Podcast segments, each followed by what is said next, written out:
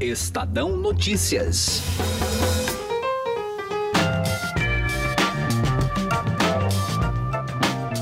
O mundo tem hoje cerca de 800 milhões de pessoas sem acesso suficiente a alimentos. Quando trazemos a realidade mais próxima de nós, são cerca de 42 milhões de indivíduos que passam fome na América Latina e no Caribe. O problema é que a tendência é da população aumentar e a produção de alimentos não acompanhar esse ritmo. Além disso, fatores como o aquecimento global e a diminuição dos recursos hídricos também vão interferir na agricultura e pecuária. Mas já existem empresas na área de tecnologia que, preocupadas com o tema, desenvolvem alternativas para a questão. Eu sou Gustavo Lopes e este é o Estadão Notícias, que no programa de hoje traz os relatos do repórter Paulo Beraldo, que visitou um polo de startups na área do agronegócio e acredite, o alimento do futuro pode ser a base de insetos. Estadão Notícias. Conheça o lado private da XP, que une a solidez financeira de uma marca global com o dinamismo de um family office. O resultado é uma experiência exclusiva acompanhada dos melhores profissionais de investimento investimentos do mercado e na gestão de grandes fortunas para preservação e aumento do seu patrimônio. Conte com serviços de gestão ativa de patrimônio. Por aqui, nossos profissionais traduzem temas econômicos relevantes para produtos de investimento, oferecem o acompanhamento necessário para montar uma estratégia de planejamento sucessório e consideram o cenário global como base. Acesse xpprivate.com.br. Estadão Notícias. Cerca de 820 milhões de pessoas ainda passam fome. A maioria são mulheres. Cerca de 150 milhões de crianças estão cronicamente malnutridas e poderão sofrer os efeitos do nanismo ao longo de toda a sua vida. A fome causa quase metade de todas as mortes de crianças em todo o mundo. Isso é intolerável. Esse é o secretário-geral da ONU, Antônio Guterres, em um alerta importante sobre a fome no mundo. Na semana passada, a organização divulgou um dado alarmante: 820 milhões de pessoas, ou seja, 11% da população mundial, passa fome. O mais preocupante é que este número vem aumentando. Em 2017, eram 811 milhões de pessoas que não tiveram acesso suficiente a alimentos. Esses são dados do relatório O Estado da Segurança Alimentar e Nutrição no Mundo 2018 da FAO, que é o braço da ONU para a alimentação e agricultura. Puxando para o nosso continente, a América Latina e também o Caribe, tem cerca de 42 milhões de pessoas nesta situação. De acordo com a FAO, em 2017, cerca de 5 milhões de pessoas passaram fome no Brasil. Quando questionado sobre o assunto, o presidente Jair Bolsonaro polemizou e disse que fome no Brasil é uma grande mentira. Falar que se passa fome no Brasil é uma grande mentira. Passa-se mal. Não come bem. Aí eu concordo. Agora, passar fome não. Você não vê gente mesmo pobre pelas ruas com um físico esquelético como a gente vê em alguns outros países aí pelo mundo. Tá? Agora, é, adotou-se no Brasil de governo Fernando Henrique para cá, PSDB, e depois o PT, que distribuição de riqueza é criar bolsas. É o país das bolsas. Tá? E o que faz tirar o homem da miséria ou a mulher é o conhecimento. Questionado novamente sobre o assunto e visivelmente irritado, o presidente reformulou a sua afirmação. Sabe por que uma pequena parte passa fome e outros passam mal ainda? O senhor está voltando atrás na declaração, presidente? A declaração do senhor, o senhor não, não falou que poucos passaram fome. Pelo amor de Deus, se for entrar em detalhe, filigrana, eu vou embora. Eu não estou vendo nenhum mago aqui, tá certo? Temos problemas mental no Brasil? Temos, não é culpa minha, vem de trás, não sei resolver. O que tira o homem e a mulher da miséria é o conhecimento. Parece óbvio, mas a fome está relacionada à falta de alimentos e ela pode se agravar nos próximos anos. Segundo a FAO, a rápida expansão populacional, a mudança climática e a degradação dos recursos hídricos e fundiários devem tornar o mundo mais vulnerável à insegurança alimentar. Com o risco de não ser possível alimentar toda a população até 2050. Isso porque, nas próximas quatro décadas, a população mundial deve saltar de 7 para próximo dos 10 bilhões de pessoas.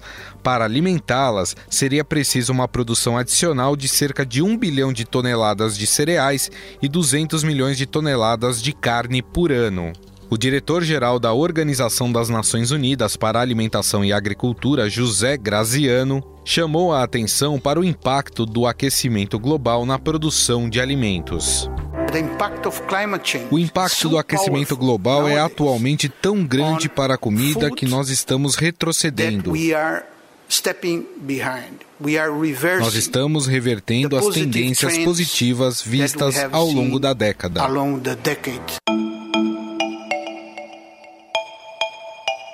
A quantidade de comida reduzida, é necessário acabar com o desperdício na linha de produção, e é aí que entra a tecnologia. No interior de São Paulo, mais precisamente na cidade de Piracicaba, startups trabalham para reduzir a perda de alimentos.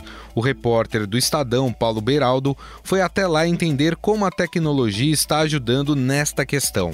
Muito interessante se a gente olhar esse número para além dos 820 milhões, a gente pensa são quatro Brasis inteiros de pessoas passando fome, né? Que acordam e não sabem se vão ter um pão na mesa, se vão ter o, a quantidade de alimento suficiente, né? E o que está acontecendo lá em Piracicaba, que é muito legal, né? Hoje essa região, não só no Brasil, mas na própria América Latina, ele se tornou uma referência nas pesquisas e inovações. Lá tem muitas startups, precisamente são cerca de 120 startups só focadas em inovação do agronegócio, de tudo que você puder imaginar. Desde você aumentar a produtividade de uma plantação, usando, por exemplo, insumos. Vamos supor que você tem uma plantação de soja. E só uma determinada parte ali, ela tem uma deficiência maior do que a outra, seja de água, de insumo, e aí você vai fazer exatamente aquela aplicação precisa, né? Eles chamam de agricultura de precisão uhum. isso. Tem também a pecuária de precisão, ou seja, você tem umas empresas que monitoram, por exemplo, é, o ganho de peso diário do animal. Então você percebe, ó, esse aqui tá, tá comendo mais e tá ganhando menos peso. O que está acontecendo? Aí você vai lá, você vai cuidar especificamente daquele animal. Tá. Então isso é uma coisa que está crescendo muito. Gente jovem, gente assim recém-formada, com apoio de grandes empresas também participando desse processo todo.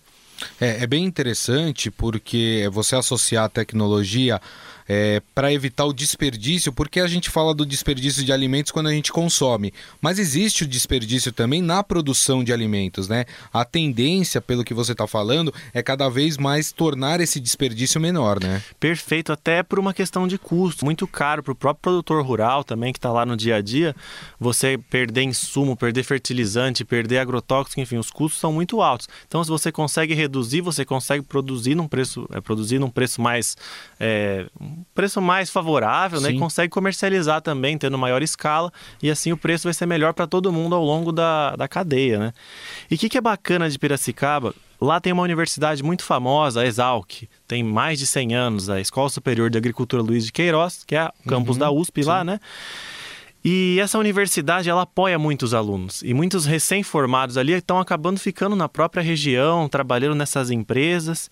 E lá em Piracicaba também foram criados hubs. O que, que são hubs? São polos de inovação, são espaços em que as empresas novatas, né, que por exemplo não tem dinheiro para alugar uma estrutura grande e tal, aí tem ali seu espaço, pode trabalhar eu aqui, você ali, cada um trabalhando numa área distinta, e aí eles falam muito isso, a gente vai aprendendo uns com os erros dos outros, né?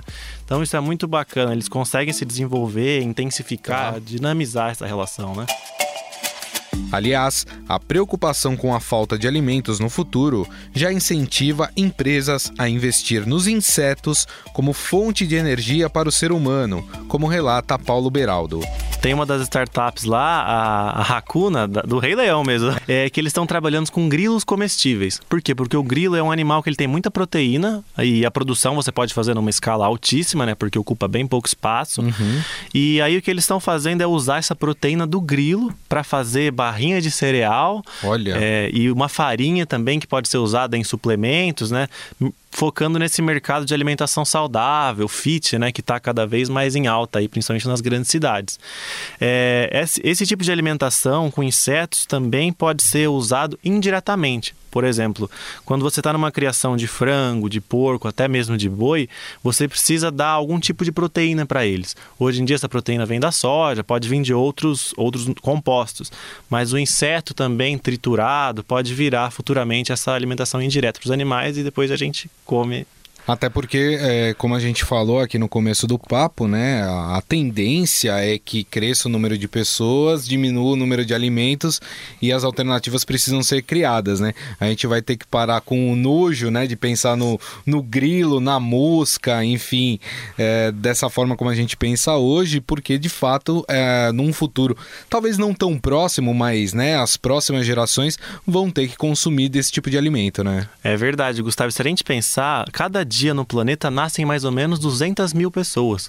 Isso é como se fosse uma cidade de São Carlos nascendo a cada dia. Né? Então a gente precisa realmente pensar alternativas, seja aumentando a eficiência, seja com fontes de alimentos diferentes, né, como os próprios insetos, ou seja reduzindo desperdícios. Né? Um dado que chama muito atenção da FAO, da ONU, né, que 30% dos alimentos produzidos no mundo vão para o lixo em algum momento. Né? Então o consumo consciente também ele precisa ser estimulado. Né? Você percebeu que existe um investimento da iniciativa privada também preocupada com, com, com esse tipo de assunto? Com certeza, Gustavo. As empresas perceberam que tem muito, muito boas ideias ali dos jovens, né? Então tem empresas como a Bayer, né, essa multinacional aí da área de agroquímicos e é, remédios também. A Raizen, que é uma joint venture da Shell com a Cosan, também criaram seus espaços lá, né, para fomentar essas iniciativas. E acaba sendo barato para eles, né, porque você estimula alguns jovens ali a produzir uma solução que pode ser aplicada dentro do, do seu dia a dia ali e aí vai potencializar. Ouvimos o relato do repórter do Estadão, Paulo Beraldo.